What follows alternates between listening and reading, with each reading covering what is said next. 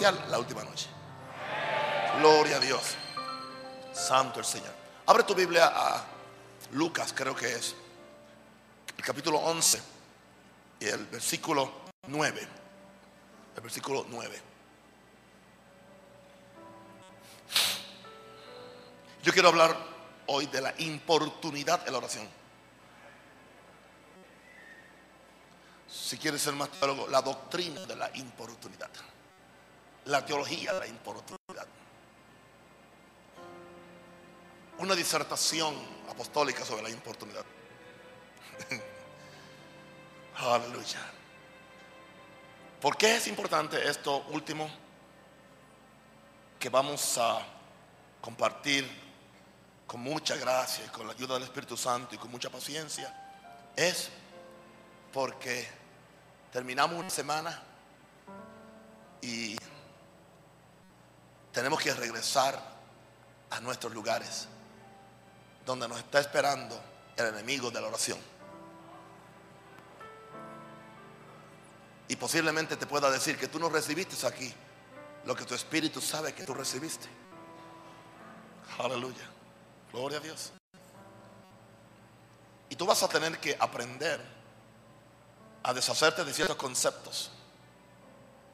Uno de los conceptos que más trabajo me costó a mí deshacer o cambiar, desaprender es el asunto este de pedir por la misma cosa muchas veces. Que lo queramos admitir o que no lo queramos admitir en un sentido, somos esclavos de nuestras propias creencias, sean buenas o sean malas. A. Y cuando algo se nos ha metido adentro y se nos ha hecho parte nuestra, se nos hace difícil cortar esas cosas. Pero una de las de las cosas que más ha impedido que tengamos frutos en la oración es el no entender la doctrina de la importunidad de la oración, la perseverancia, la continuidad, la repetición de una misma súplica. Aleluya. Porque se nos ha dicho que si pedimos por lo mismo dos o tres veces es falta de fe. Pero eso no es lo que la Biblia dice. Eso es lo que dicen ciertos maestros. Pero eso no es lo que la Biblia dice. Y pedimos que el Espíritu Santo nos dé gracia en esta noche para que nosotros salgamos de aquí a orar la misma oración. No importa el tiempo que nos toque. Cuando vino el aviamiento en Gales, era una sola oración. Ven Espíritu Santo. Y cuando terminaban con esa, decían, Espíritu Santo, ven. Ven, Espíritu Santo.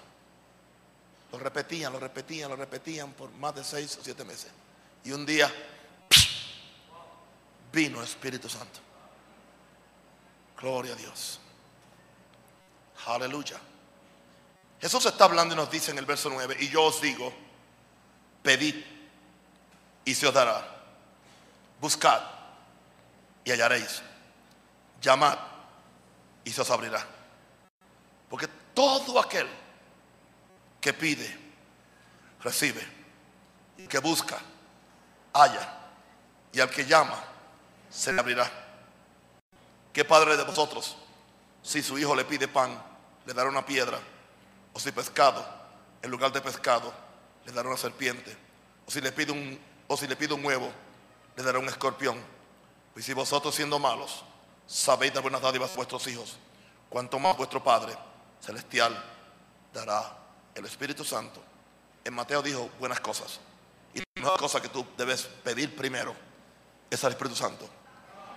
A los que se lo pidan. Ahora si leemos esto en primera vista, aparentemente nos da a entender que es pedir una vez, buscar una vez o llamar una vez. Bueno, el significado original, el tiempo verbal en el original donde se escribió estos evangelios. Cuando Jesús dijo esto, Jesús no dijo, pidan y se les va a dar, buscan y hallen, llamen. Él les dijo, continúen pidiendo, continúen pidiendo, sigan pidiendo, tengan una acción continua de pedir y se les dará. Y si pidiendo no, no pueden penetrar en la vida de oración, empiecen buscando y sigan buscando. Y si siguen buscando, van a hallar. Y si en ciertas situaciones, aún buscando, no hay resultado de la oración, pues entonces entren a la tercera dimensión de la oración. Sigan llamando, sigan llamando, sigan llamando y se os abrirá. Porque todo aquel que sigue pidiendo recibe, el que sigue buscando haya y el que sigue llamando se le abrirá. Ese es el espíritu de esta enseñanza. Ese es el espíritu. Y lo vamos a ver en el mismo, en el mismo contexto con una historia que hizo Jesús antes de dar esta enseñanza. Para afirmar la, la necesidad de la importunidad en la oración. Muchas veces nosotros ah, ah, pedimos, damos gracias y ya no volvemos a pedir. Buscamos y como no hallamos, no, no volvemos a buscar. Llamamos, pero no con la intención de que se nos abran. Llamamos muchas veces, como hacen los muchachitos malcriados o majaderos en las calles, que van y tocan la puerta a los vecinos y salen, salen, corriendo. Y no se quedan ahí hasta que le abran. ¿Cuántos de nosotros hemos orado así? Fuimos, le, le, tocamos la puerta a Dios y salimos corriendo a hacer otra cosa. En vez de quedarnos ahí hasta, hasta que la abriera. El quedarnos ahí, ya les dije lo que es importunidad. Eso es importunidad. A eso fue que Jesús le llamó importunidad. Por eso yo no quiero predicar este mensaje en una forma emocional o bombástica, sino en una forma inteligente. Gloria a Dios. Porque cuando, cuando, cuando tú te encuentres en esta situación, no van a haber emociones, ni nada bombástico. Va a ser simplemente un espíritu de perseverancia. Vas a entrar en el orar sin cesar. Vas a entrar en el perseverar en la oración. Gloria a Dios. Ahora mire, en los primeros versos, Jesús está contestando la, la pregunta o la petición, enséñanos a orar. Entonces Jesús les dice el Padre Nuestro. Cuando termina con el Padre Nuestro, Jesús entonces le, le da una, una situación o una posible historia. Les dijo también en el verso 5, ¿quién de vosotros que tenga un amigo, diga un amigo? Va él a medianoche. A medianoche es el momento muchas veces de tu mayor necesidad. Aleluya. Cuando pocos te quieren ayudar. ¿Quién de vosotros que tenga un amigo va a él a medianoche y le dice, amigo, préstame tres panes? Porque un amigo mío ha venido a mí de viaje y no tengo que ponerle delante. Ok, este amigo tiene una, una necesidad que quiere resolver y él no tiene no tiene. La razón por la cual yo oro es porque yo no tengo. La esencia de la oración, la transacción de la oración se entiende en esta forma. Un padre que está dispuesto a dar y un hijo que está dispuesto a pedir. Pero parece que el padre está más dispuesto a pedir que lo que estos hijos están. Perdón, parece que el padre está más dispuesto a dar que lo que estos hijos están dispuestos a, a pedir. Porque el padre siempre está dispuesto no tengo que ponerle delante. Ahora, si usted es de la Odisea, usted no tiene que hacer esta oración, porque no tengo necesidad. Todo lo tengo. Estoy satisfecho. Pero Jesús está hablando que el que ora es el que no tiene. Diga, el que ora es el que no tiene. ¿Sabe por qué yo estoy pidiendo el espíritu de oración en esa medida? Porque yo no lo tengo así. Así que yo lo voy a pedir. Y voy a ser el molestoso con Dios. Yo no tengo. ¿Sabe por qué yo estoy pidiendo la salvación de mi hijo? Porque no la tengo. Y la sanidad de mi nietecita, porque no la tengo. Señor, no tengo. Y este, este amigo te tenía una, una necesidad. Un amigo vino, él no tenía que servirle, era las 12 de la noche. Y él, y él dice, no tengo, no tengo, no tengo, no tengo, no tengo. Entonces, claro, él va a un amigo. ¿Ok? Él tiene un amigo que viene, pero entonces él va a un amigo. Porque un amigo mío ha venido. No sé si usted se, da cuenta que la, oración funciona mejor cuando está basada en una relación. ¿Ok? O sea, sucede que yo tengo más carga por alguien que yo conozco y que yo quiero que por un extraño, que es simplemente un número. Por eso antes de tú estar orando por todo el mundo, ora por gente que tú conoces, que están cerca de ti y que tienen, porque tú eres tocado con, con su necesidad, porque son o, tu, o tus amigos, o tus hijos, o tu esposa, o tu esposo, o tu pastor, o tu apóstol. O sea, cuando tú entiendes esto, se te hace más fácil orar. No trates de primero orar por todo el mundo, genéricamente. Empieza a orar por este amigo. Él tenía un amigo. Y entonces fue a un amigo. Gloria a Dios. Porque el que es amigo tiene amigos. Ok. Y aquel, el amigo que está en su casa, le responde desde adentro y le dice, no me molestes. Es su amigo. No me molestes. No me molestes. No me fastidies. La puerta ya está cerrada.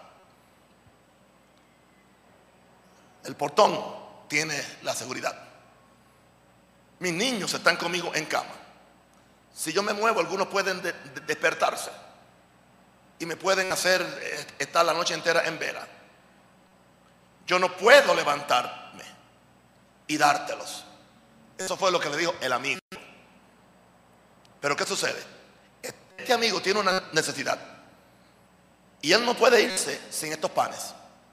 Porque si él se va sin estos panes, no tiene que ponerle delante a su amigo, su huésped. Él es el anfitrión.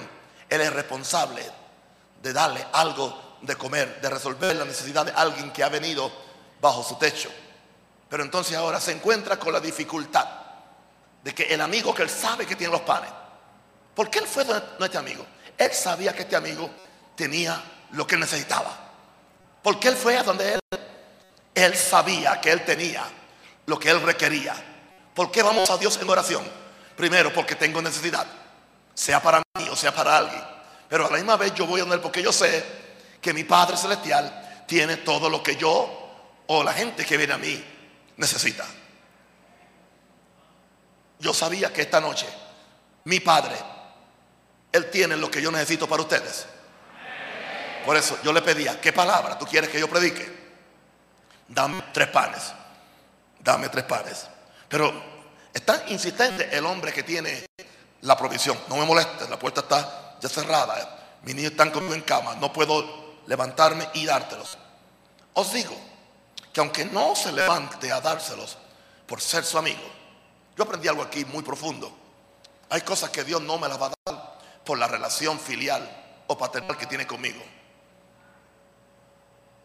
Y no importa lo que yo apele, que soy su y y que él es mi padre. Este era su amigo. Pero él no se levantó a dárselos porque era su amigo.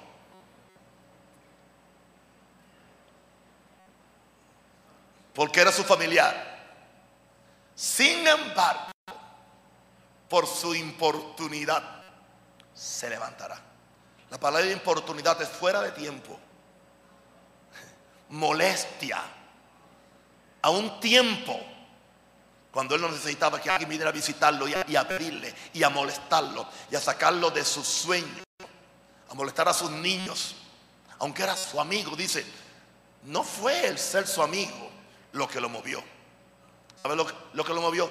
la importunidad de este amigo, que parece, estoy casi seguro, que aunque él le quitó de adentro, no te lo voy a dar el Dios, pues yo no me voy de aquí hasta que tú me lo des. Así que si tú quieres dormir tranquilo, es mejor que me lo des porque te, cada hora te, te voy a decir, eh, un amigo ha venido de lejos y no tengo que darle. Puedes darme tres panes, solamente préstamelos. No puedo levantarme. Ok, yo me quedo aquí. Cuando crees que estás ya reconciliando el sueño. ¡Hey, amigo! Querido, yo vine aquí porque tengo un amigo en casa, está hambriento. Viene de 500 kilómetros de la otra provincia y yo no tengo que darle. Y eso es cruel que tú tengas el pan en tu casa y tú dices que eres mi amigo y no te quieres levantar. No te lo voy a dar. Ok, yo estoy aquí hasta por la mañana. Si tú quieres dormir, dame los panes. Y como, eres, y como tú eres mi amigo, yo tengo esa confianza de importunarte y de molestarte. Porque tú no eres un extraño para mí, tú eres mi amigo.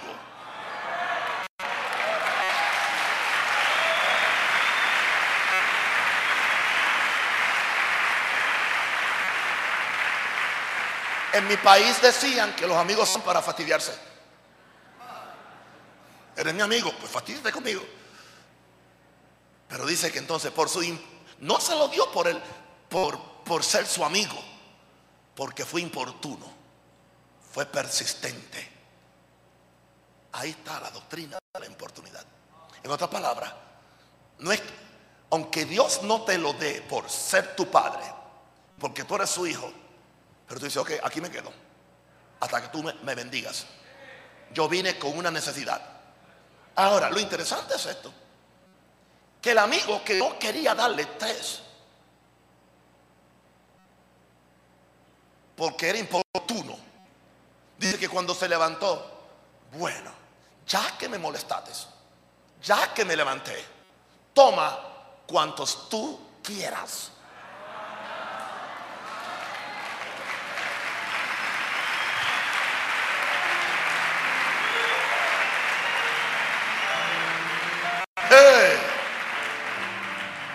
Se levantará y le dará todo lo que necesite. En inglés dice, as many as he needed. Le dijo, tan, tantos cuantos él necesite. As many as he needed. Lo que él necesite, ahí está. Entra. Le abrió el portón, le abrió la puerta. Aleluya. Le abrió. Aquí está, aquí está, aquí está. Llévate. Y no, por ser importuno, no porque eres mi amigo y acaba, vete rápido, vete, vete, vete. Carga los panes y vete, quiero dormir. Entonces, cuando Jesús termina de hacer esa posible historia, dice, y yo os digo, pedid en esta forma y se os dará. Y yo os digo, buscad en esta forma y hallaréis. Y yo os digo, llama en esta forma y se os abrirá para darte los panes. Él pidió, él buscó y él llamó y fue importuno haciendo las tres cosas. Todo aquel que pide como pidió este hombre, recibe.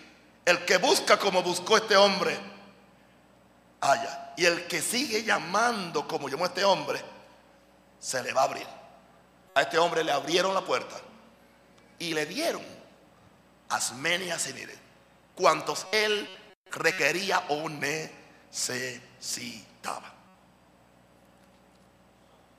Podemos irnos, ¿no? Si, si tú aprendes esto, ya sabes lo que es importunidad. Vamos a Lucas 18. Yo sé que usted lo sabe, yo no lo sé. Por eso se lo quiero explicar, a, ver si ustedes me lo enseñan. También le refiere Jesús una parábola sobre la necesidad de orar qué. Ok, en vez de orar siempre, cambie eso, orar continuamente por algo. Pero cuando vemos la palabra orar siempre, pues nos da la impresión que es la oración mecánica que hacemos siempre, ¿entiende? Por algo, el, el Padre Nuestro, el Salmo 23. No, no, no ahí está hablando de orar, no, no simplemente de, orar la práctica de orar generalmente, sino de orar continuamente cuando tienes una necesidad, de orar siempre y que no desmayes. Gracias, Espíritu Santo. Tú eres tan nítido, gloria a Dios. Me estás enseñando mientras yo predico, gloria a Dios. O sea, para que tú no desmayes, tienes que aprender a orar continuamente por algo. Vamos a cambiar la palabra siempre en vez de continuamente, continuamente, continuamente, porque después vamos a encontrar esa frase en la parábola, continuamente. Ok, ahora. Era una viuda que había en una ciudad, o que había un juez que ni temía a Dios ni respetaba a hombre. Había también en aquella ciudad una viuda, la cual venía él, una viuda necesitada, que tenía dos problemas. Era viuda y un enemigo le había hecho una injusticia. Tenía doble problema. Diciendo, dame justicia de mi adversario. Y él no quiso por algún tiempo. No quiso por algún tiempo. Pero después de esto, dijo dentro de sí, aunque ni temo a Dios, ni tengo respeto a hombre, sin embargo, porque esta viuda me es molesta, le haré justicia. No sea que viniendo de continuo, subraye, viniendo de continuo. ¿Estás tú yendo a Dios de continuo? ¿Estás orando de continuo por avivamiento de iglesia? ¿Estás orando de continuo por el espíritu de oración? ¿Estás orando de continuo por la salvación de tu hijo, por la sanidad de tu familiar? ¿Estás orando de continuo por un cambio notable en tu vida? ¿Estás orando de continuo por el crecimiento de tu iglesia en cada área? ¿Estás orando de continuo por tu ciudad? ¿Estás orando de continuo por tus enemigos? Ella viniendo de continuo, dijo el juez, porque esta viuda me molesta, le haré justicia. No sea que viniendo de continuo me agote la paciencia. O sea que le, hizo justicia. Y el Señor dijo, oíd lo que dijo el juez injusto. ¿Y acaso no hará Dios justicia? ¿O no? ¿Y acaso Dios no hará justicia a sus escogidos que claman a Él día y noche? Que claman a Él de continuo, siempre. ¿Cómo claman? Día y noche. Eso habla Anoche hablamos del, espíritu de oración. El espíritu de oración nos ayuda en la oración de importunidad. Es más fácil eh, perseverar en oración con el espíritu de oración que simplemente por fe. Pero si el espíritu de oración no se manifiesta, sigue por fe. Hasta que el espíritu de oración se manifiesta. Eh, ¿Y acaso Dios no hará justicia a sus escogidos que claman a Él que día y noche? se tardará en responderles. En otras palabras, si un juez injusto que no temía a Dios y que no tenía ninguna relación, ninguna relación con la que vino a pedir, no tenía ninguna relación, simplemente que él era el único juez que había en el pueblo y él tenía que hacerle justicia a ella, pero no había ninguna relación filial o ningún eh, eh, tipo de relación de amistad. En el otro caso tan siquiera había una amistad, pero aquí no había ninguna amistad. Y era un hombre malo, era un hombre cruel que no temía a Dios ni temía a nadie. O sea que, él no tenía que contestarle si no le daba la gana. Él era la, él era la ley en el pueblo, básicamente. Pero su, ok, su maldad, su insensibilidad, no, no, no impidió que esta mujer recibiera lo que ella quería. En el otro caso, la amistad con el amigo no le dio garantía de recibir los panes. O sea, no pudo depender de la amistad, de la amistad. Tuvo que depender de la importunidad, de la perseverancia. Ahora, en este caso, en lo contrario, no hay ninguna amistad, no hay ninguna simpatía, usemos la palabra, sino que la señora le era una molestia. O sea que, que en este caso simplemente ella fue importuna, fue decidida y se quedó ahí en la puerta del juez no sé qué tiempo, no sé cuántas veces al día, diciéndole la misma petición. Porque ser importuno es pedir lo mismo hasta que me lo den, hasta que yo lo reciba. Eso es, ser importuno. Dame tres panes, dame tres panes, dame tres panes, dame tres panes, dame tres panes, dame tres panes. Y ahora qué? Hazme justicia, hazme justicia, hazme justicia. La maldad del juez no impidió que la mujer recibiera lo que era de ella, lo que ella, lo que era legal para ella, porque él estaba ahí para hacerle justicia a ella. Pero entonces ahora Jesús dice, si un juez injusto hizo lo que no quería hacer, ¿qué no va a hacer nuestro Padre? Y ahí hay una relación de padre e hijo. ¿Qué no hará nuestro Padre celestial que está en los cielos? Por sus escogidos, sus hijos, los de Él, que claman a Él de día y de noche. Gloria a Dios. Aquel no tenía ninguna, ningún lazo, o sea, no tenía ningún compromiso. Pero el Padre que está en los cielos tiene el compromiso de ser Padre y somos sus hijos y estamos en pacto con, con Él. Así que si, si esta mujer pudo conseguir que le hiciera justicia, dice, no hará mucho más. Así dice, no hará mucho más. Mucho más, ¿no? Indica eso que Dios va a hacer mucho más que cualquier hombre por nosotros. Él va a hacer mucho más.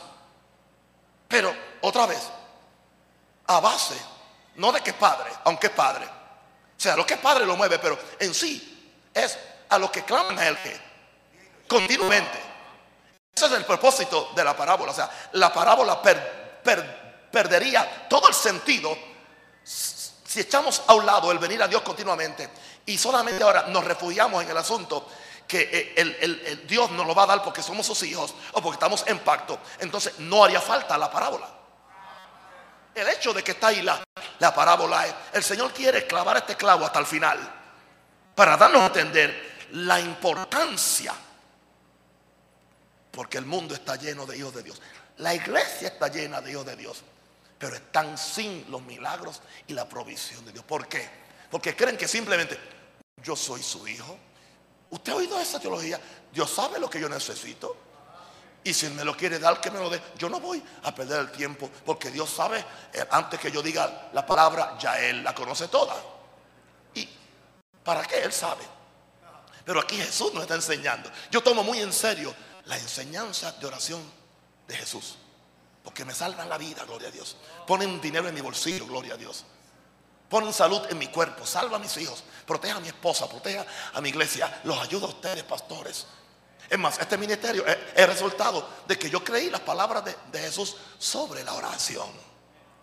Dame iglesia, dame un ministerio en el mundo, dame iglesia, dame un hombre fiel en Colombia, un hombre fiel en, cada país. Mm, dame ahora, ahora mi petición es, levántame un ejército de intercesión en cada país del mundo. Levántame en Chicago, por lo menos en mi iglesia, 100 intercesores que oren por mí cada día. Yo estoy pidiendo.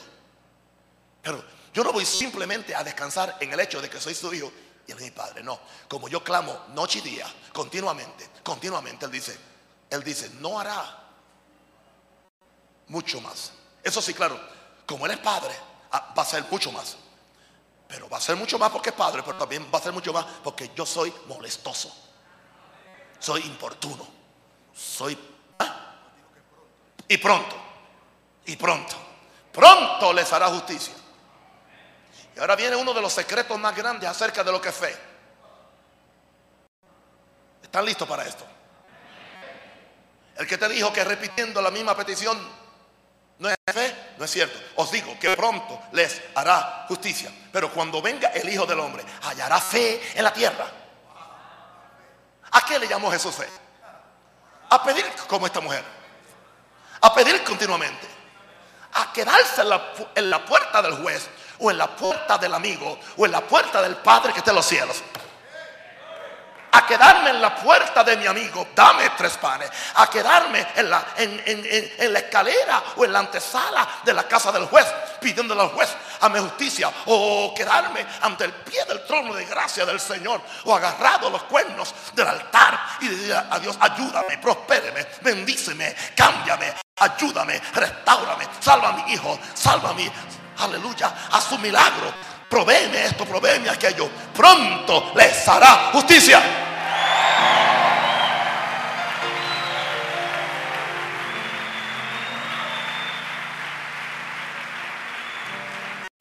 Glory. Señor, enséñame esto. Dile, Señor, enséñame esto. Enséñame esto, Señor. Y hay otro caso donde Dios le llama fe a la importunidad. Y aquí una mujer cananea. Mateo 15, no me molesta las mismas historias que ustedes ya saben. Y que una mujer cananea que había salido de, de aquella región, Mateo 15, 22 Aleluya. Mano Hilda. Y aquí una mujer cananea que, que había salido de aquella región, clamaba diciendo, Señor, eh, Señor, hijo de David, ten misericordia de mí. Mi hija es gravemente atormentada por un demonio. Pero Jesús no le respondió palabra. No le respondió palabra.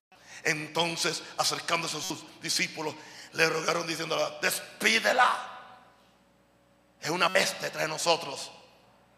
Da voz entre nosotros. Él respondiendo, Dios, no soy enviado, sino las ovejas perdidas de la casa de Israel. Entonces ella vino y se postró ante él. Dijo, Señor, socórreme. Le dijeron que no es oveja, le dijeron cabra, otra cosa. Aleluya.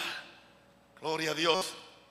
Y ahora respondiendo, él dijo, no está bien tomar el pan de los niños y echarlo a los perrillos. Le llamó perrilla. No importa, no importa cómo tú quieras suavizar el término perrillo, porque yo oído, oído unos predicadores que quieren suavizar el término. Si tú suavizas el término perrillo, tú dañas la parábola. Claro, ¿eh? este es el evangelio amigable, hay que Es que yo he oído predicado así. No, no, perrillo no era un término eh, eh, insultivo, sí que lo era. Era un término gentil, perro apestoso, perro sarnoso, salte de aquí. Tú no estás en la familia. Eso era. Perro. Los gentiles eran perros. Eran inmundos. Ellos no podían, no podían. Jesús le dijo eso. Pero el que tiene necesidad no se ofende.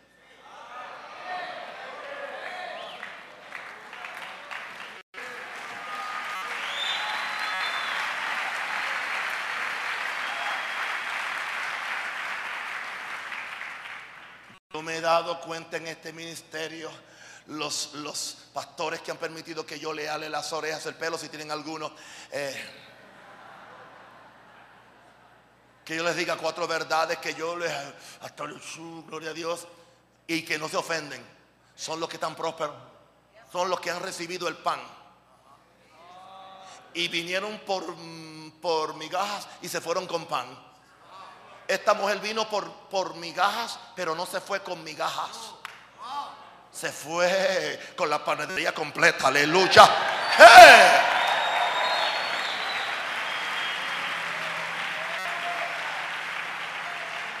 Aunque este no es el espíritu del mensaje, yo quiero, querido pastor, que tú entiendas esto. Si te ofendes fácil, no consigues nada. Y hay gente que se ofende con Dios. O se ofende con la autoridad. O se ofende con el medio que Dios puede usar para decirlos a ellos. Mira cómo me trató. Primero los discípulos me empujan. Vete para allá, vieja.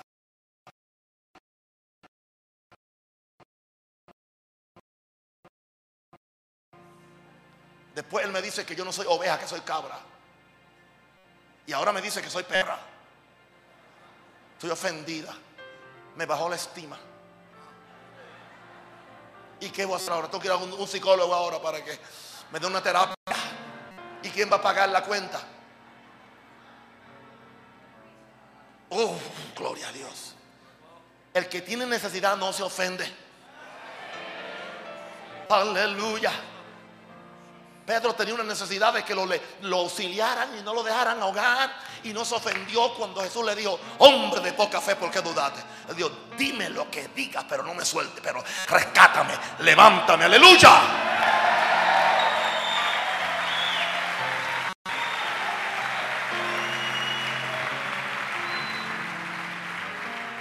Y yo sé, pastores, porque a mí siempre me llega, se llaman entre ustedes. Mira lo que me hizo, mira lo que me dijo el apóstol le mandó un email para que me mandara una ofrenda y me mandó ayunar y a orar.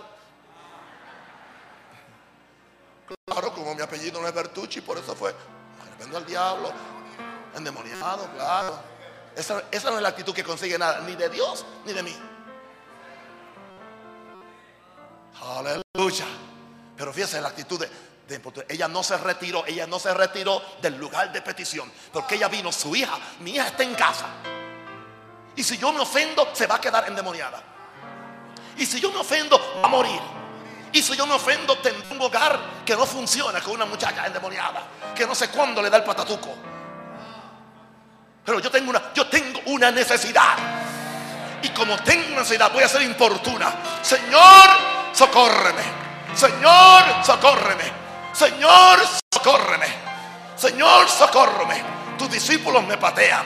Tú me dijiste que soy cabra, que soy chiva. Y después me dices que soy perrilla. Aleluya. Pero Señor,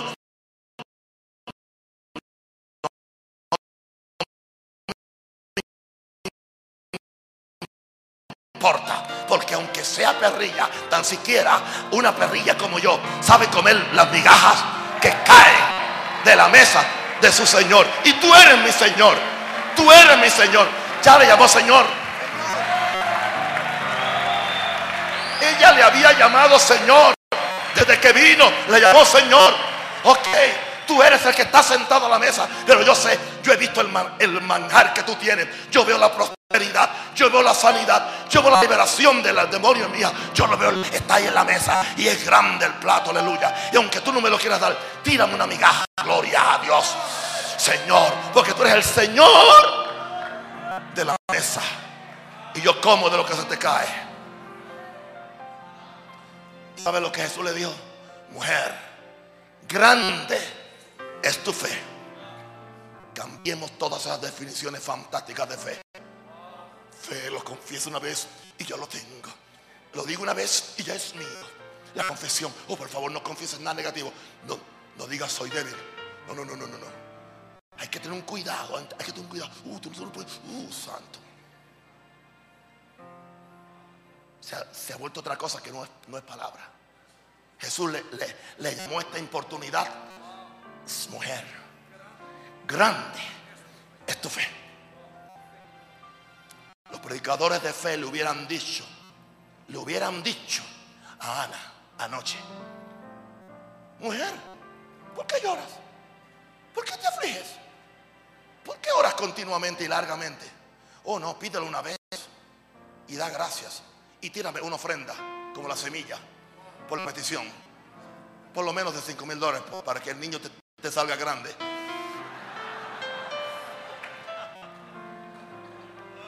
Hermano, yo he vivido mucho. 60 años es bastante, no crea. Yo he visto mucho, yo he oído mucho. Ana le hubieran dicho, tú, mujer, tú tienes fe. ¿Qué tiempo llevas y llora, que llora, y llora, que llora, y llora, que llora? Pero Ana regresó a su casa con la seguridad de que Dios la había escuchado. Es más, al fin de cuentas, hasta su pastor car carnal recibió revelación. Mujer, vete, vete en paz. Que Dios haga conforme a tu petición. Hasta él entró en el asunto. Porque la fe se contagia. La fe, la fe contagia aún al que no cree. Ser importuno. Así que libértate en esta noche. De una vez. Si tienes una necesidad, maestro, socórreme. Socórreme. Socórreme. Lo pedí ayer, lo pido hoy. Una pregunta, ¿usted no ha visto los mendigos en las calles de su... De, ellos. ¿Usted lo encontró ayer? ¿Lo encontró hoy? ¿En, el mismo lugar? ¿Y qué está hoy haciendo? Pidiendo. ¿Sabes cómo él entiende este verso? El que sigue pidiendo, recibe. Él no lo entiende en un, en un, en un tiempo que es ya una vez. El que pide, pues yo ya, ya yo pedí, me voy y no regreso a esa esquina. No, al otro día está más temprano. ¿Y qué está haciendo? El que sigue pidiendo. Él, él, sigue pidiendo. ¿Sabe por qué hay que orar en cada, en cada reunión? Para seguir pidiendo. No importa cuánto Dios me usó ayer. Cuánta sensación de gloria yo experimenté ayer. Yo sigo pidiendo. Sigo buscando. Y sigo llamando.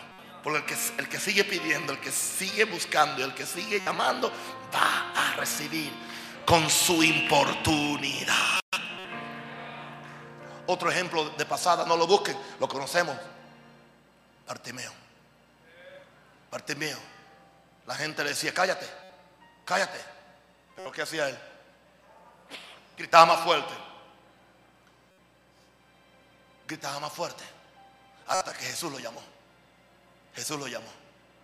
Jesús lo llamó y le dijo, ¿qué quieres, qué quieres, que, qué quieres que haga por ti? Si él se rinde, con la oposición de la opinión pública, los que querían un, grupo sofisticado, no molestes al maestro, él se va ciego. Pero él tenía el problema.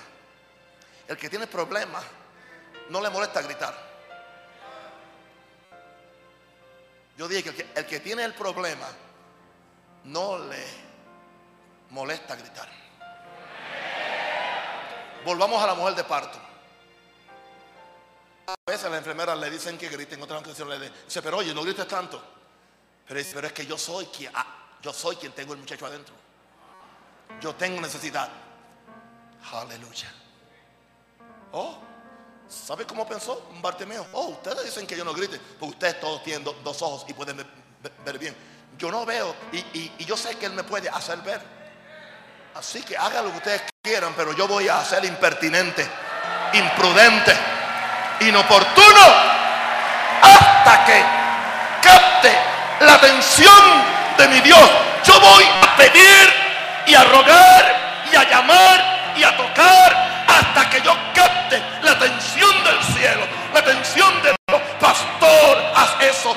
Diácono, haz eso. Colombia, haz eso. Venezuela, Chile, aleluya. Honduras, Ecuador, Brasil, España, haz esto. Hasta que Él capte, tú captes su atención. Porque la fe, esta fe, esta fe, esta fe, sin esta fe es imposible. Sin esta fe, sin esta fe.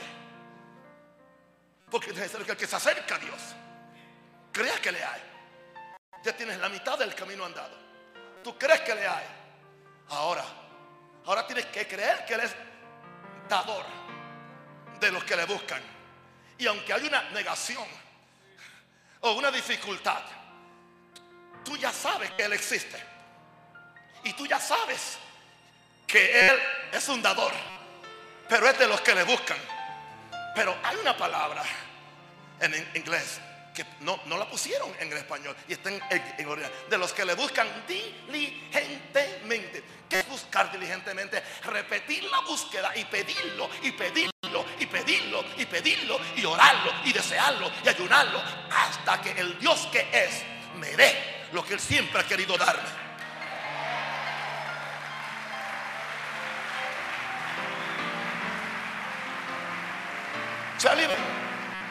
Sea libre.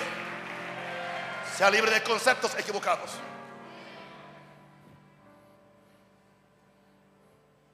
Yo tenía mis temores de predicar este mensaje. Que no, fuera- que no tuviera la unción para predicarlo. Porque es tan sencillo que es tan complicado. A la misma vez, es sencillo, pero es complicado.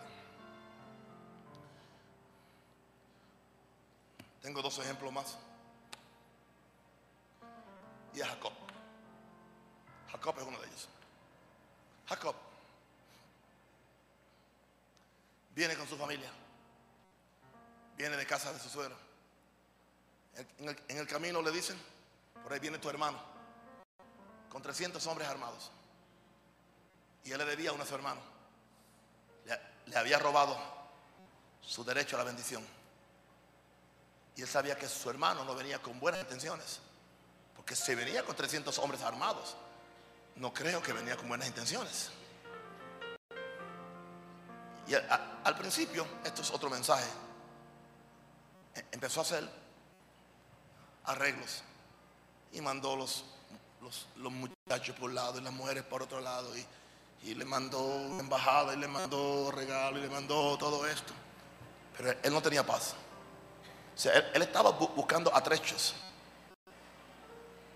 Atrechos. Era un pastor de estos que buscan atrechos. A, a- ver si puedo arreglarlo sin la forma como puedo arreglarlo. Pero entonces se acordó, se acordó, aunque no lo dice el capítulo, pero yo sé que se acordó. Se acordó de que cuando él venía de casa de su padre, tuvo una visión y vio los ángeles que subían y bajaban por la escalera. Y allí Dios le dio una promesa y le dijo, yo te bendeciré, estaré contigo y no te voy a dejar hasta que cumpla contigo lo que yo me he propuesto hacer. Esas palabras Yo sé que le calaron hondo. Se acordó. Entonces él dijo, pues yo tengo que ir a hablar con el primero que me dio la palabra. A ver si yo puedo usar aquello para resolver esto. O sea, lo que Dios me dijo hace muchos años, voy a resolverlo, pero no solamente voy a resolverlo por fe, voy a tener comunión con Él. Y dice que se fue solo. Se fue solo. Se fue solo. El predicador tiene que estar dispuesto a pagarle el precio solo. Si nadie ora, tú vas solo. Si nadie busca a Dios, tú lo buscas solo. Si nadie quiere vigilar, tú vigilas solo. Si nadie quiere este mover de oración, tú lo haces solo hasta que el Espíritu caiga sobre otra, otra gente. Y dice la Biblia que tuvo una noche, diga una noche. Y ahí vino un ángel. Y ya sabemos la historia, que dice que luchó con el, ángel toda la noche. Él no se, no, no, se, no se rindió. Parece que toda la noche el ángel estuvo diciendo, no te voy a bendecir. Él tuvo que luchar y, seguir luchando. Y mientras más él oraba y luchaba, el ángel le, decía, no te puedo bendecir, no te voy a bendecir. Llegó un momento, y ya sabemos la historia, que se, puso tan violento el asunto que el ángel dijo, me tengo que ir, yo no puedo quedarme hasta el amanecer. Y el ángel le descoyuntó la cadera, el muslo. El ángel creyó que lo había vencido. Él dijo, con el muslo descoyuntado, pero yo no te suelto hasta que tú me bendigas. Me has descoyuntado un muslo, si quieres descoyúntame el otro. Pero yo no te... Eso indica el poder que tiene un hombre. Cuando después le, dijo el ángel, has luchado con Dios y has ganado. Un hombre importuno, perseverante, con una necesidad, porque él sabía que su hermano venía. Y él tenía que asegurar que sus niños y sus esposas y su ganado y el futuro de una nación estaba en aquella noche. En una noche se iba a decidir el futuro de la nación de Dios, la nación de Israel. Y él era el que representaba esa nación. Él sabía la importancia que había. Hay noches con Dios que pueden decidir el destino de tu vida, de tu matrimonio, de tu... Y voy a decirle algo, si tú te encuentras en una situación donde nadie te entiende, nadie te quiere, mira, sepárate a un lugar, a un monte, a un, a un cuarto, a algún sitio, con Dios una noche. Pase una noche. Claro, entendamos esto. Cuando Jacob llegó al lugar de oración a encontrarse con Dios, él solamente llegó pensando en su hermano. Señor, salva de de, mi hermano, protégeme de mi hermano, protege a mi mujer, protege a mis hijos, protege a mi ganado, protege la nación que tú le dijiste a mi padre Abraham. Y ahora está en peligro porque si estos 300 hombres nos caen encima, somos pastores, no somos gente militar, no tenemos destreza para pelear con ellos. Señor, protégenos, ayúdanos. Él estaba orando para que Dios lo salvara de, de aquel hombre. Pero Dios no pudo salvarlo su enemigo hasta que primero Dios tuvo que salvarlo de él mismo. Yo quiero enseñarte algo en esta noche, en esta última noche de esta cumbre de oración. La oración no simplemente es para concederme una bendición. La oración no simplemente es para protegerme de un enemigo. La oración no solamente es para asegurarme destino profético o, histórico. La oración no solamente es para suplir lo que me falta. La oración primero que todo es para cambiarme a mí, a la imagen de Dios. Quitarme la vieja naturaleza y darme la nueva. Es interesante cuando, cuando Dios salvó a Jacob de Jacob. Jacob quedó salvo de Saúl. Pero muchos de nosotros vamos al lugar de oración. Líbrame de esta mujer. Líbrame de este problema. Mira esta mujer, Señor. Señor, que consiga otro para yo poderme divorciarme, Señor. Para que yo quede libre. Señor, mira, líbrame de esta. Mira, Señor, mira esta gente en mi iglesia, estos cabezones. Señor, sácalo, Señor, haz algo, Señor. Pero Señor dice, no, yo quiero pelear contigo. Una noche contigo. Una noche contigo. A ver, porque hay mucho vivo tuyo. Todavía Jacob está vivo. Y hay que matar a Jacob para que nazca Israel. Hay que matar el tramposo para resucitar el príncipe. Aleluya. Hay que matar el hombre del hombre para que nazca el hombre de Dios. Aleluya. Aleluya. Aleluya. Oh, yes. Y es una lucha, hermano. Es una lucha. porque el hombre no quiere. Claro. ¿Sabe cuál es el, cuál es el problema? Eh, entienda esto. Me por, por revelación. Ahora entiendo por qué el ángel no podía bendecir a Jacob. Porque si el ángel bendice a Jacob en su estado de Jacob, Jacob cree que Dios está auspiciando su carnalidad, su astucia, sus mentiras, su inmoralidad, su divorcio, su pornografía o sus robos o lo que sea, su mediocridad. Entonces Dios no podía, por eso es que la lucha, o sea, no era una lucha. Por eso es que fíjense que dice, dice cuando Dios le dice, ha luchado con Dios, pero y con los hombres habían dos hombres luchando en Jacob. Jacob estaba luchando con dos hombres. Con el hombre viejo y con el hombre nuevo. El hombre viejo quería quedarse. Y el, y el hombre nuevo quería la bendición. Ahora, claro, el, hombre viejo también quería la bendición. Pero la, la quería simplemente para ser libre del, del, problema, no para agradar a Dios y no para cambiar y no para ser tierno y no para ser diferente. ¿Cuántos hemos sido iguales? Queremos que Dios bautice nuestra necedad. Que Dios bendiga nuestro pecado, nuestro mal genio, nuestra mediocridad, eh, eh, nuestra naturaleza jacobina. Pero Dios qué hace? Está contigo ahí y tú peleas y peleas y peleas y peleas. Pero al fin de cuentas, el ángel le pregunta, ¿cómo te llamas? Jacob. Dice, bueno, Bien has dicho, ya está bien, confesaste quién tú eres. Pero ahora ya no te llamas Jacob, eres Israel. Le tomó una noche de importunidad para recibir su bendición. Cuando regresa donde su hermano, su hermano no era un problema. Porque el hombre y la mujer que, que resuelven los problemas con Dios en oración, dice que aún a sus enemigos los hace estar en paz con Él. Voy a decirte algo, pastores, especialmente tú que eres tan impulsivo. Antes de matar a alguien con, esa cultura colombiana de, Medellín, ora, una noche por él. Si, si oráramos una noche, aquí hay pastores que yo he orado tres veces por ellos. Alguien me dijo, mátalo, crucifícalo, fastidialo, dispárale. No te honran como padre. ¿Cómo tú aguantas tanto, papá? Tranquilo. Yo resuelvo más en una noche con Dios y no en un día yo solo en mi carnalidad. Aleluya. Si yo estoy, si yo estoy bendiciendo a alguien en oración, yo no puedo matarlo en público. Voy a decirte una cosa, si oráramos más por problemas, no habría tanto, tanto, tanto problema, tanto chisme aún dentro del ministerio y tanta, y, yo reprendo al diablo.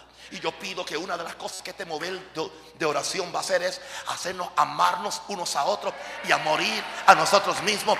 Y voy a decirte algo, olvidarnos de quién tiene la razón. Eso no viene al caso buscar la unidad en el vínculo del amor, en el vínculo de la fe.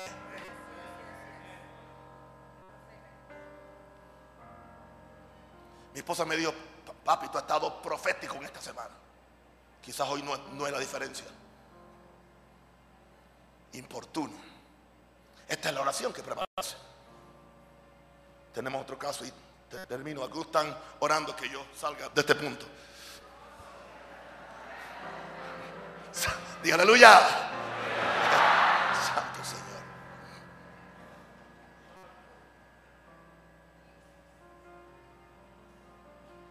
Elías. Elías. Dios, y vamos a ver algo sobre Elías.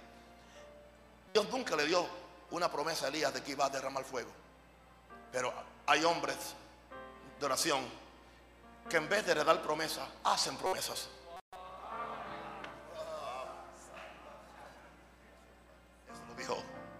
M. Pounds, yo lo dije.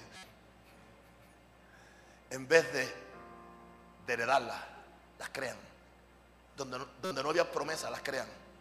Pero él tenía promesa de lluvia. Eso sí, él tenía promesa de lluvia. Ahora, tener una promesa no es la garantía que viene la respuesta. Y ahí es que hemos fallado todos. Yo tengo la promesa, yo, tengo la promesa, creen en el Señor Jesucristo, será salvo tú tu casa, pero tú no estás orando. Aún él teniendo la promesa, ¿qué hizo? Se fue al monte, se fue a la cumbre del monte, se fue aquí a orar. ¿A orar por qué? Por la promesa que él tenía de lluvia. Y no oró por fe, no oró una vez, oró insistentemente. Siete veces. No sabemos si le, si le tomó el día entero. Tenía el criado ya con las patitas flacas. Subiendo, ve, ve y mira el mar, mira el mar, mira a ver, mira a ver. O sea, porque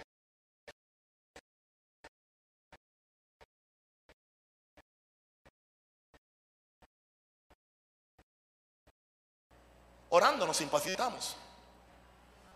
Y es humano. Elías era hombre. ¿Sujeto a qué? A pasiones semejantes a las nuestras. Él no era, él no era diferente a nosotros. Dice que por siete veces mandó al criado. Dice que él oraba con la cabeza metida dentro de la rodilla. Qué posición, ¿verdad? Más incómoda. ¿Cómo lo hacía? Yo no sé. Estaba gimiendo, intercediendo estaba en el espíritu de oración, unido al espíritu de importunidad. Gloria a Dios. Hasta que Dios le diera la promesa o tan siquiera le diera una pequeña señal. Y fue a la séptima vez. No sé qué tiempo oró, nadie sabe. A la séptima vez le pregunta, ¿viste algo, hijo? Y dice, sí, vi una nube que es como una pequeña, del tamaño de una pequeña mano. Él dice, vámonos, ya no hay que orar. Porque una grande, vete y dile a Cap que, que se dé prisa porque el agua lo va a atajar. Una grande lluvia se oye. Eso no es poético. Eso es avivamiento. Hay que orar una y otra vez y otra vez y otra vez y otra vez. Ser importuno con Dios. Avívanos avívanos, aviva mi iglesia, aviva mi iglesia, aviva mi iglesia. Yo quiero matar en esta noche la prisa en la oración. Yo quiero matar la falsa fe en la oración. Y yo quiero decirte que no te sientas como un incrédulo porque estás pidiendo por lo mismo. Yo enseñé en mi iglesia en inglés siete peticiones que encontramos que le hicieron a Jesús fue el primer mensaje que prediqué por la mañana en este año. Y la, eh, y, la última oración fue bien negativa. Y fue ayuda a mi incredulidad. Pero es una oración. Y él, y él consiguió que le sanaran el hijo con una oración negativa. Así que si no puedo hacer una positiva, tengo mucha fe, ah, me como los me como los demonios. Dice Señor, ayuda. en esta situación, ayuda. Y sé que el Señor le sanó al muchacho. Gloria a Dios. Gracias, Padre. Yo quiero que tú salgas de aquí libre. A ser importuno. A ser perseverante. Este sí que este, este ustedes lo pueden enseñar. Este sí, este sí. Vayan, enséñenlo. Enséñelo. Maten conceptos que están recibiendo por la televisión y por la radio y por otro sitio. Somos gente de fe, nosotros no pedimos. De todas formas, es cuestión de semántica. Le, voy a decir por qué. Y yo también lo he hecho. Es cuestión de semántica. Yo no oro por lo mismo dos veces. Yo simplemente oré una vez. Pero llevo tres años dando gracias por lo mismo.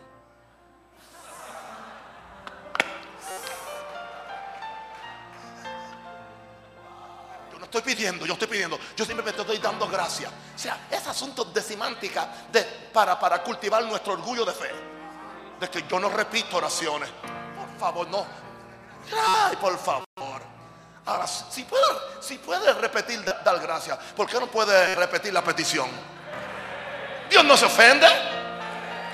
excusas, que le mata la fe a la gente y que ha matado la oración de importunidad. El Señor que yo dije anoche que oró dos semanas por su señora, ese, fue un importuno. Gloria a Dios. El, padre Nash que andaba con, Carlos Fini era un importuno y llegaba a una ciudad cerrada y por dos semanas oraba. Anillas oían los gemidos, orando por la ciudad. Gloria a Dios.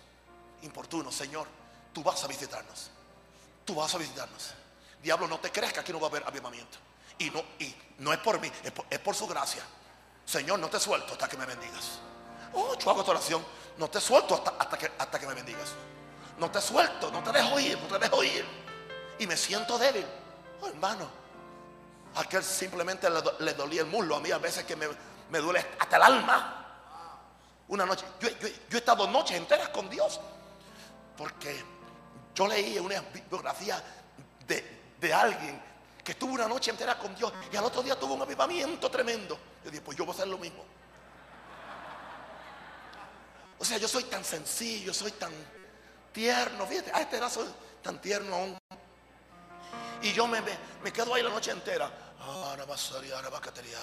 Visítanos, Señor. Oiga, hermano. Y a las 6 de, la mañana, como que mandó una paliza. Y orado una noche y no tengo mensaje para el otro día. Lo que hice fue que me cansé, aparentemente. Llego a la iglesia y, está todo el mundo ahí. ¿Y qué pasó? Lloré anoche. ¿Y dónde está el avivamiento?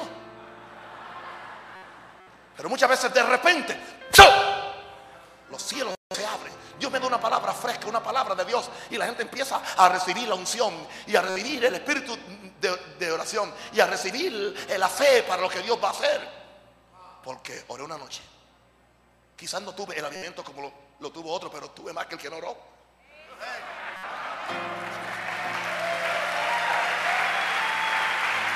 Gloria a Dios. Aleluya.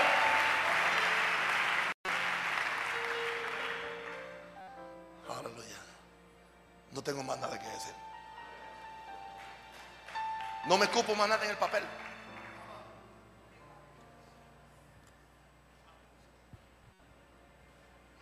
Aprendimos algo.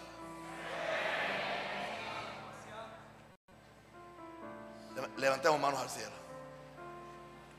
Pidamos al Señor que nos revele esa palabra. Eso es. Este ministerio va a entrar a una nueva dimensión con esta palabra. La de anoche y esta junta, que dinamita, en este orden. Dios sabe lo que hace. Padre, danos el carácter de aquel amigo. Danos el carácter de la viuda. Danos la actitud de la sirafeniza. Danos la determinación de Bartimeo. Dame el atrevimiento, Señor. Aleluya. Señor, Señor, dame un hombre perseverante, importuno, que te moleste la oración, que te pida lo mismo y que te crea que tú vas a hacer mucho más abundantemente lo que pedimos o entendemos. Dame la oportunidad de Moisés, de 40 días oró y ayunó por su pueblo.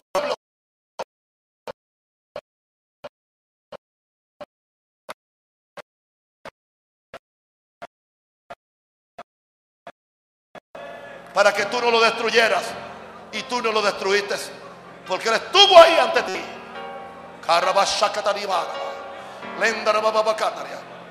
dame el espíritu Señor de oración de Daniel de Daniel que oraba dame el espíritu Señor de Jacob que ahí prevaleció luchó con el ángel luchó con sus dos hombres dentro de él Randa Basha y salió de allí como un príncipe. La oración me hace un príncipe. La oración me cambia mi naturaleza. Me cambia las malas costumbres. Me cambia, aleluya, la astucia, la mentira, la mediocridad, la vagancia. Me cambia, me cambia, me cambia. Una noche con Dios me hace un príncipe. Aleluya. Una noche con Dios me hace un príncipe. Arrasa cura la maya. Aleluya, aleluya, aleluya. Devuelve a Costa Rica esta esta doctrina. Devuelve a Puerto Rico, devuelve a Brasil, a Chile, a España, Devuelve, Señor, a Honduras. Devuelve, Señora, aleluya, a Chile, a Perú, a Ecuador, a Bolivia, Argentina, aleluya, a Colombia, Venezuela. Oh, yeah. Aleluya, Estados Unidos, a México. Devuelve, Señor. Devuelve, Señor. Devuelve, Señor. Aleluya. A Honduras. Carababa. Iriaraba, Catariana. Shirabaraba, Catariana. Aleluya. Santo el Señor. Gracias, Padre. Gracias, Padre. Gloria a Dios. Aleluya. ¿Pueden sacar esto aquí? Amén. Muchas veces cuando oramos, creemos que tenemos que hacer algo tan con tanta prisa para que la unción no se vaya. Pero esto nos va a contar en esta noche. Yo le prometí a los pastores que vinieran, a los pastores, que yo iba a orar por ellos. No creo que tenga tanto que yo compartirles, pero yo, quiero simplemente be- bendecirles y que si Dios se digna en alguna forma de darle algo. Así que va- va- vamos a poner lo que quepan aquí. Cuando esos acaben, con mucho orden, se regresa y oramos por otro, pero no queremos un desorden. Mientras la iglesia ora y ahí ponen alguna música, gloria a Dios, o, tú tocas alguna música, gloria a Dios. Derechitos así, ok. Aquí, los que quepan sol- solamente así. Hermanos que puedan organizar, ok. Iglesia, estén orando. Ok, los otros esperan. Padre, en el nombre de Jesús. Padre, yo voy a orar por este pueblo, por estos pastores. Yo voy a orar que tu Espíritu Santo, el espíritu de oración venga sobre ellos, el espíritu de importunidad, de súplica, y que ellos reciban una impartición nueva que puedan afectar a sus iglesias.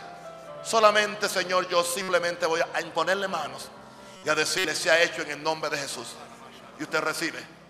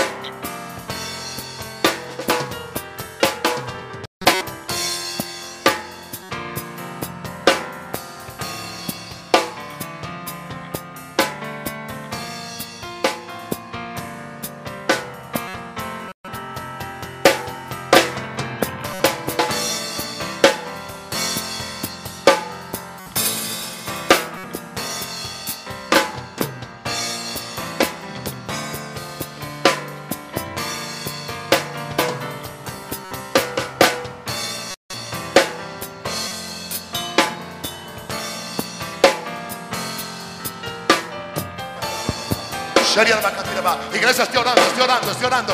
No soy un espectador, estoy orando, estoy orando, estoy orando. Extiendo la mano, son los pastores, extiendo la mano. Ore por ellos, ore por ellos, ore por ellos. Ore, ore, ore, ore. Sharaba, Oria Sharaba, Suyene Karaba, Sora, Shale.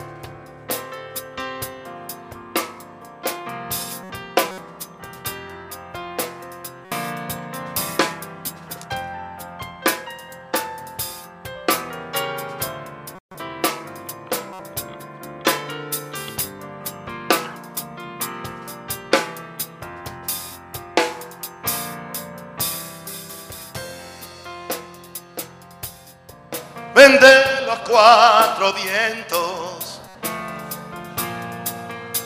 y sopla sobre estos huesos secos. Espíritu Santo. de los cuatro vientos y sopla sobre estos huesos secos. Estos huesos. Y estos Huesos viven. Cante conmigo.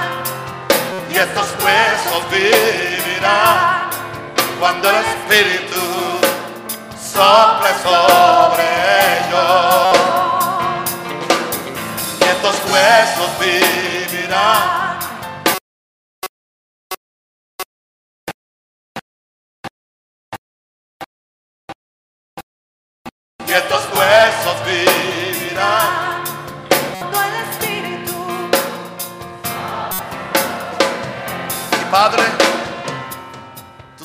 Se me hace humanamente imposible tocar cada uno. Pero yo envío la palabra. Y envío la palabra a cada uno. Y es que cada uno reciba un- una doble porción de lo que yo he predicado. Y yo pido que cada persona aquí, allá, arriba, en el balcón, afuera, que reciba el espíritu de oración. En el nombre de Jesús, yo declaro que tú recibas espíritu de gracia, de oración, de importunidad y espíritu de súplica para traer un mover de oración a Colombia y al mundo entero. Ahí está. Ora, ora, ora, ora, ora. Sharabaraba. Yeah. Aleluya. Y ahora, Señor, que todo pecador sea salvado, todo enfermo sea sanado, todo escaliado sea arreglado y que la gloria de Dios llene la casa. Y ahora bendecimos a la ciudad de Medellín. La bendecimos a este lado. La bendecimos a este lado, aquel lado y este lado. Y pedimos, venga tu reino sobre Medellín y Colombia. Hágase tu voluntad. En el nombre de Jesucristo, bendecimos la ciudad. Yes. Y ahora bendígame a mí, bendígame a mí. Bendígame a mí. Bendígame a mí, que yo le bendiga a ustedes. Oh, aleluya. Aleluya. Aleluya. Aleluya. Aleluya. Oh, glory. Hallelujah.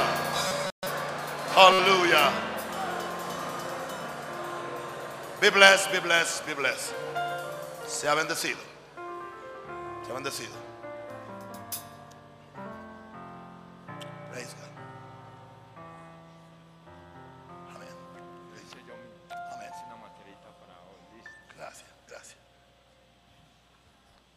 Aleluya.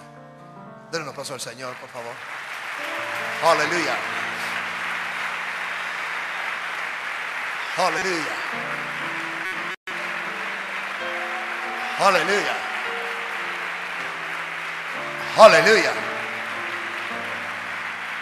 Aleluya. Denle un aplauso al Señor, mejor que eso, mejor que eso. Aleluya. Aleluya. Aleluya. Aleluya, aleluya, aleluya. Aleluya, aleluya, aleluya, aleluya. Aleluya. Aleluya. Aleluya, aleluya. Aleluya. Conserve lo que ha recibido. Mantenga lo que ha recibido. Esto es más que una experiencia emocional, es algo muy espiritual. Y posiblemente mucha gente no se ha dado cuenta de qué se ha obtenido. Es más que una emoción o una simple caída. Es un espíritu. Y es espiritual. Posiblemente usted no sintió nada.